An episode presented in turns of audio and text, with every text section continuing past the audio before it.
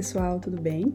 Sejam muito bem-vindos. Estamos aqui para mais um episódio do Conscientemente e nele eu quero trazer para vocês duas coisas que ajudam muito a gente a se aproximar do nosso eu superior. E eu vou começar falando a primeira.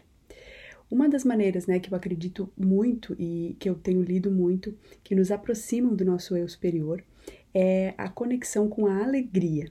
Então, fazer mais daquilo que a gente se sente alegre, aquilo que desperta alegria dentro de nós.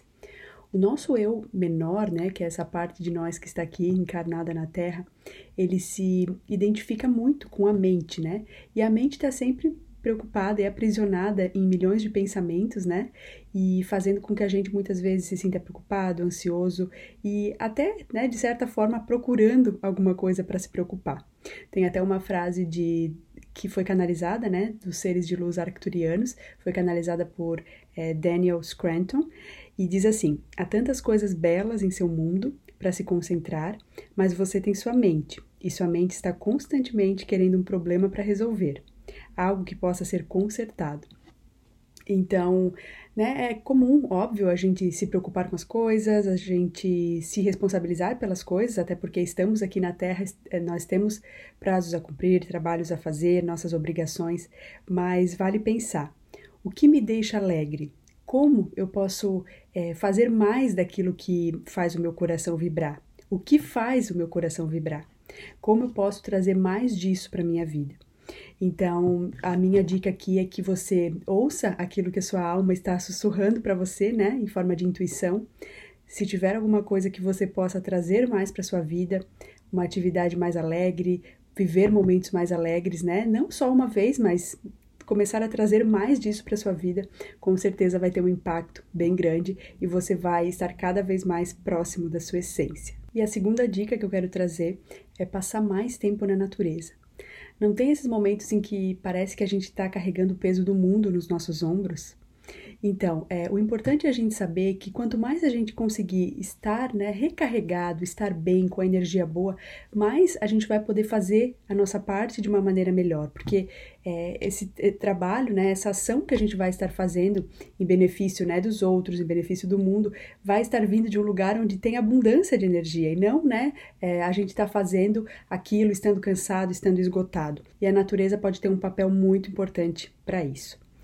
É, quando a gente se permite desligar um pouquinho o celular, ou então se afastar um pouquinho né, dos dispositivos eletrônicos, pisar na grama, ir num parque, fazer uma caminhada, fazer uma trilha, é, a energia da natureza ela é capaz né, de trazer para a gente essa carga né, extra que a gente está precisando.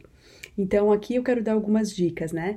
É, esse contato com a natureza ele não precisa ser feito por horas e horas, você não precisa passar uma hora do seu dia em contato com a natureza. 5 a 10 minutos já bastam para que você tenha todos os benefícios que a natureza pode te trazer. Já está mais que comprovado, né, o quanto a natureza, o contato com a natureza pode ser importante para a nossa vida, o quanto é, ele pode trazer bem-estar, reduzir a ansiedade, reduzir o estresse. E aqui nesse vídeo eu quero trazer para vocês né, é, aspectos pontuais sobre cada elemento da natureza e o que, que cada um pode trazer para o nosso campo eletromagnético e para ajudar né, a gente a resgatar a nossa energia e se conectar cada vez mais com a nossa essência. Então, o elemento fogo, ele nos traz entusiasmo, ele nos traz vontade, ele nos traz alegria, energia que nos move, é, ele representa coragem, ação, é, transformação, atitude, impulso, paixão, vigor, vitalidade.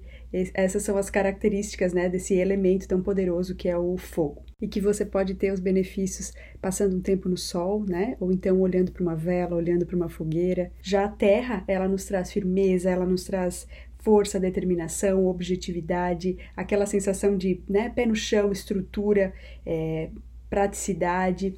Já a água, ela nos traz fluidez, ela representa o contato com as nossas emoções, ela traz flexibilidade, movimento, o deixar ir aquilo que precisa ir. E o ar, ele traz clareza, ele também tem uma conexão muito grande com a criatividade, né, com a imaginação. Então, eu tenho certeza que se vocês, né, claro, quiserem ir mais a fundo no que, que cada elemento pode te trazer, vai ser muito bacana. Mas só disso que eu já trouxe, eu quero reforçar mais uma vez a importância de passarmos um pouquinho mais de tempo na natureza, desligarmos um pouquinho mais os dispositivos eletrônicos e podermos cada vez mais entrar em contato com nós mesmos. Eu já ouvi falar, inclusive, que até ouvir sons da natureza, se você não puder passar um tempo na natureza, né? É, eventualmente até colocar um som no YouTube ou né, em algum aplicativo que você use de música, um som de fogo, um som né, de fogueira estalando, um som do vento, enfim.